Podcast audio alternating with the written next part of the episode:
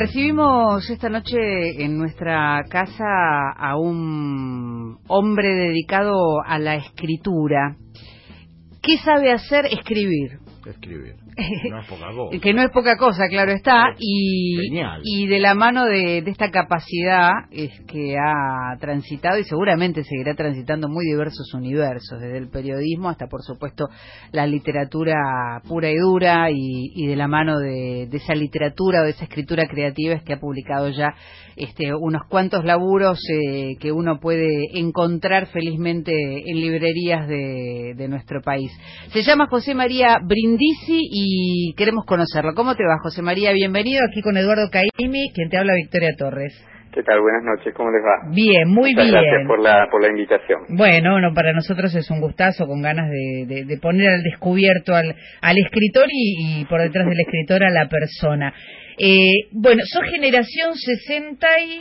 79. 79. No, 69. Ah, 69, ahí está. cumplo 50 en 10 días. Siempre me dan un año más porque cumplo en diciembre, pero Claro. cumplo 50 en 10 días, así que estoy contando, marcando cruces en la pared. ¡Opa! ¿Qué, qué pasa después de los, de los 50? ya Entonces? te, te cuento en 10 días, pero por lo, por lo pronto tar- traté de, de recargar mi agenda mucho para que me agarrara bien parado. Ah, mira, o sea que estar ocupado es sentirse vivo. Claro, claro.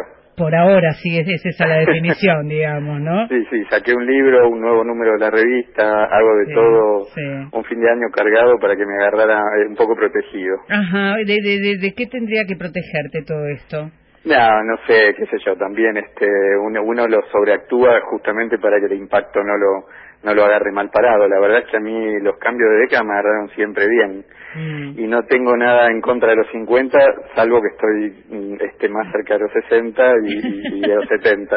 De, de la muerte, decilo, de la, de la muerte. Porque es claro, sin eufemismos es eso. Es eso. Vos lo dijiste. Bueno, es muy interesante pensar desde este costado este, la cuestión, porque la revista que, que dirige este José María se llama El Ansia. Y, a- y el ansia me remite, por supuesto, a la película Claro. eh, en la que la muerte, justamente, el, el- el- el evitar morir es parte de, de la cuestión, ¿no? Así que tal vez algo también se termina conjugando ahí en todo eso, me parece. Sabes que no lo había pensado de manera directa, pero eh, obviamente no puedo negar que esa, que esa relación esté.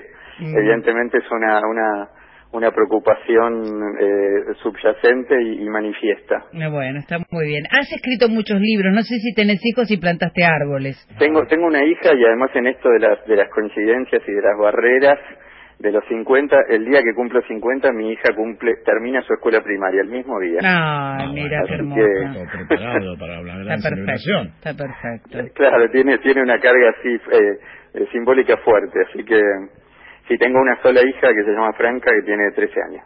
Muy bien. Eh, se llama José María Brindisi. Acabas de publicar eh, tu, tu último trabajo. Contanos cómo es. Es un libro de cuentos que se llama Kamikaze, que salió por Entropía, que es un sello que ya hay que llamar mediano porque, este, como, como ustedes por ahí saben, los- lo, lo más inter- a ver, lo más interesante no, mucho de lo más interesante que se ha publicado en los largos últimos años Mm. ha salido por sellos eh, chicos y medianos. Sí. No lo digo en primera persona, lo digo en general y yo he publicado la mayoría de mis libros en sellos grandes, o sea que no no Mm. no no no no pasa por ahí, pero la verdad es que hay, hay mucho muy interesante y Entropía es un sello que que ha armado un catálogo este, envidiable, obviamente lo digo excluyendo eh, la primera persona, pero pero bueno, mi- uno de mis libros anteriores también salió por ellos, que es una novela que se llama Placebo, que salió hace como nueve años. Bien. ¿Y por qué, por qué se da esto de, de, de, de los sellos este, más pequeños, Entropía, Eterna Cadencia? Digo, hay este.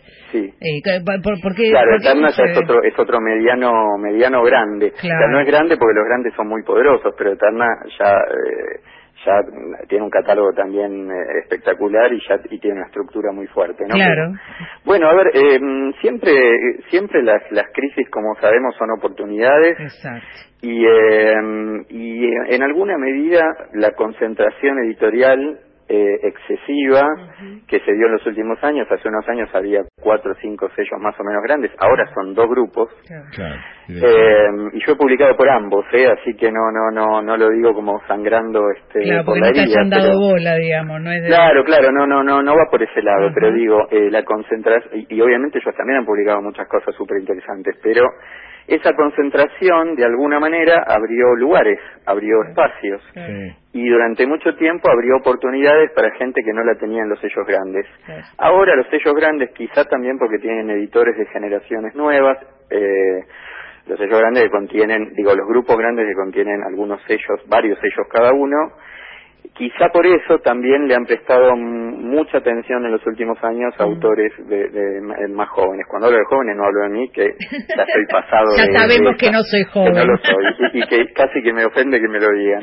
Oh. Pero este, pero no, la verdad es que y en, eh, digamos uno de los coletazos interesantes de esto es que se ha recuperado la figura del editor. Sí. Es decir, alguien que interviene, que lo ayuda a uno a ser el mejor escritor posible, mm. Que tiene tiempo para intervenir en el texto, porque un editor de un grupo grande, que tiene que, que, digamos, que tiene que, eh, que es la cabeza visible de no sé cuántas publicaciones mensuales. ¿Cómo va? ¿Qué relación tiene? Obviamente con Vargas Llosa tendrá alguna relación. Eh, pero en general esa relación se perdió. Y entonces los sellos chicos y medianos han recuperado eso, el, el, editor que interviene, que tiene un ida y vuelta que se prolonga en el tiempo con el autor, mm. que lo ayuda a decidir, que le propone cosas, que eh, todo eso es, son como los coletazos interesantes que ha tenido esta nueva circulación. Obviamente, este, vos nombrabas recién Victoria los, los, los sellos más conocidos entre los medianos o chicos, pero hay este, una eh, son, son infinitos. Todos los días sale alguno nuevo, incluso en esta época terrible salieron unos cuantos nuevos. Con Juan Manuel Brindisi estamos charlando, con José María en realidad. En, no te preocupes, hay un Juan Manuel Brindisi que es periodista. Sí, claro, es el hijo de Miguel. ¿Del jugador? Ah, sí, no me acordaba. sí, psicólogo, sí, sí, Este, bueno, eh, José María, escúchame, que el nombre de un cuento, el nombre de un libro es toda una definición, por cierto. Sí. Eh, kamikaze hace la idea de que vas al hueso, pero y te la jugás todo. Te jugás el pellejo. eh, bueno, yo como escritor, sin dar, sin ponerle demasiada carga poética al asunto, eh, que en primera persona me, me, me, da como algo de pudor, eh, bueno, hago lo que hacen todos los escritores, que sabemos que es un, un oficio qué sé yo, que si uno quiere tener una vida fácil en algunos aspectos se va a dedicar a otra cosa, o más fácil. De, por otro lado, sí, uno tiene una vida fácil porque se dedica a algo que lo apasiona y, no puede haber nada más fácil, entre comillas, que eso. Que eso. Respecto de la, de la literatura en sí, eh, bueno, puede ser eh, que haya un, costado, en el, eh, digamos, en el que yo me vea reflejado eh, en lo que decías recién respecto de de que mis textos son muy intensos, que trabajan mucho con los sentimientos, pero quizá no en el modo digresivo y lento de desarrollarse. Eh, este, yo diría que en mis textos eh, uno termina dándose cuenta de que pasó mucho, pero en el camino pasa poco. Eh, así que por ahí eso va, va, un poco para otro lado, o es como una relación como que la trama quizá en general se va desenvolviendo de un modo menos visible, menos directo. No quiero decir más sutil porque eso es valorativo y no no y no pasa por ahí sin, simplemente que es un recorrido diferente. Y las tramas y los personajes te vienen desde la realidad para después reconfigurarlas, agregarle o sacarle todo lo que resulte necesario o es ficción plena. Bueno, eh, viste que eh, hoy en día está muy de moda esto que se llama literaturas del show, autoficción, como, como si fuese algo nuevo, que no lo es para nada, pero es graciosa esa discusión porque en definitiva toda escritura en algún lugar es autobiográfica.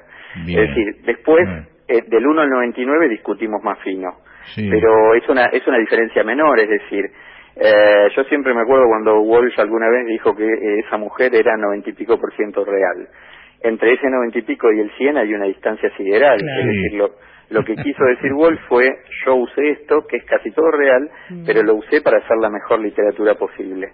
Y eso es lo que me, mm, me pasa a mí, lo que le pasa en general a los escritores, que tenemos eh, aun cuando algo parezca confesional, no deja de ser una operación literaria, en la que uno selecciona, en la que uno eh, em, utiliza estrategias, etcétera, etcétera.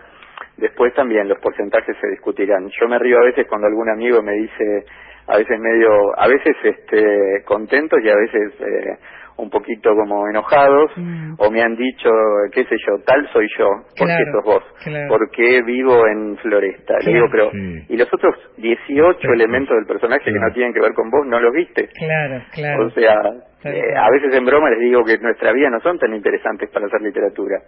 Es decir, por supuesto que es una broma, pero digo, uno, uno toma prestado, procesa y y a veces está contando largamente la historia de un tipo que se levantó y miró al techo y se sintió viejo. No, lo que es interesante además es cómo todos tienen afán de aparecer en algo, ¿no? Claro, claro, que los cuenten, contame en tu libro, contame en tu película, en realidad es el ego del otro el que aparece y más bien. Eh, vos, bueno, te, te, dedicas además de, escribir y a, y, a, desarrollar también el, camino de lo periodístico, eh, eh, a, a, laburar con los que quieren ser escritores, con los que llevan sus textos y, y, todas esas cosas que le pasa a uno cuando pretende contar algo, ¿no? Este, ¿cómo, cómo, cómo colaborás vos en, en ese camino del otro? ¿Qué, ¿Qué es lo que mejor les podés ofrecer? Bueno, eh, a pesar de que las cosas han cambiado bastante y hoy hay, eh, eh, digamos, acá en la Argentina hay una maestría de escritura, hay una carrera de escritura, hay una, una, una escuela de educación no formal de escritura, pero, pero también es una formación, etcétera. Hay varias experiencias y a pesar de que los talleres de escritura en la Argentina son más viejos casi que el país, no, que es bastante joven, pero no, no no hace tanto que está aceptada esta idea de que se puede enseñar a escribir. Mm. Eh, y de hecho, claro, porque la, escritura tiene una cosa perversa, que es que como todos, bueno, o la mayoría, o casi todos leemos y escribimos, entonces parece que escribir es fácil. Desde luego, eh, es decir, no fácil, quiere decir que es algo natural que no necesita que uno se lo enseñen. Pero yo siempre digo lo mismo, entre lo que yo puedo hacer con una trompeta, es decir, ruido molesto, no es muy distinto a lo que hace casi cualquier persona cuando empieza a escribir. ¿Sí? Después lo va a pulir, uno lo va a ayudar y uno nunca le va a decir al otro que lo puede lo va a ayudar a hacer eh, en Nabokov, porque en Nabokov hay uno solo y además cada uno hará su camino. Pero uno puede ayudarlo a que el otro potencie lo que tiene. Yo siempre me río a veces de coordinadores de talleres o que dan talleres y demás que no, no hablan de alumnos, y digo, usan eufemismos, ¿no? Gente que viene a mi taller, talleristas, que me parece graciosísimo y demás. Tallerista, está bueno. Claro, está bueno, pero digo yo, si no los pueden llamar alumnos es que no les están enseñando nada, ¿sí? Nos jodamos, o sea, y hay mucha gente que, que enseña. Ahora, enseña lo que se puede enseñar, hay cosas que desde luego que no. Y uno les puede, ¿qué es lo que hace? Los ayuda a leer mejor, ¿sí? Y los ayuda a robarle como todo escritor hizo que le roba a los que vinieron antes. Pero eso no se tenía que decir. Esa era parte de los secretos del oficio. pero además, aunque yo quiera ser Borges, no voy a ser Borges, casi seguro voy a ser alguien mucho peor, pero digo, eh, y aunque yo no quiera va a salir algo distinto. Como decía Piglia, la literatura evoluciona de tíos a sobrinos, es decir, el camino es, en zigzag, es indirecto. Claro ¿sí? aunque uno lo busque, pero no, no, no, no, esa, ese camino directo nunca, nunca, nunca se, nunca es tal. Entonces, mm. bueno, uno los ayuda, eh, yo doy, de, hago tutorías individuales, doy talleres, doy clases de escritura también en alguna, en, esta escuela que mencionaba, que se llama Casa de Letras, y la menciono porque es, un proyecto lindísimo. Casa de Letras. Y, eh, y la verdad es que uno trata de darles armas para que desarrollen lo que cada uno tiene y no uno no, no, está negando la palabra talento porque existe, pero como existe en cualquier arte. Eh, y uno lo puede le puede dar armas al otro para que potencie eso que tiene, le va a ofrecer nuevos caminos para sacarlo a veces de sus de su unidireccionalidad, lo va a ayudar a leer, lo va a ayudar a pensar su escritura o a pensar la de los otros para que decante mejor en su, en su propia escritura. Pero por supuesto que sí se puede enseñar un montón de cosas. hay gente que enseña escritura y dice que no se puede, cosa que es el colmo del cinismo. Eh, claro, sí, o de la contradicción este, en ejercicio. Bueno, tenemos para vos eh, una, una primicia y un deseo que es que lo mejor de la vida empieza a los 50. Exactamente. Eh, es todo lo que podemos decir al respecto, porque viste que saludar antes no corresponde. Eh, así es que nos encanta haberte conocido eh, en, en tus tiempos este, previos a. Lo mismo digo. Bueno, abrazo enorme y gracias por pasar por nuestra casa. No, gracias a ustedes. Buenas noches. Un beso. Un gran saludo. José María Brindisi, huésped de honor.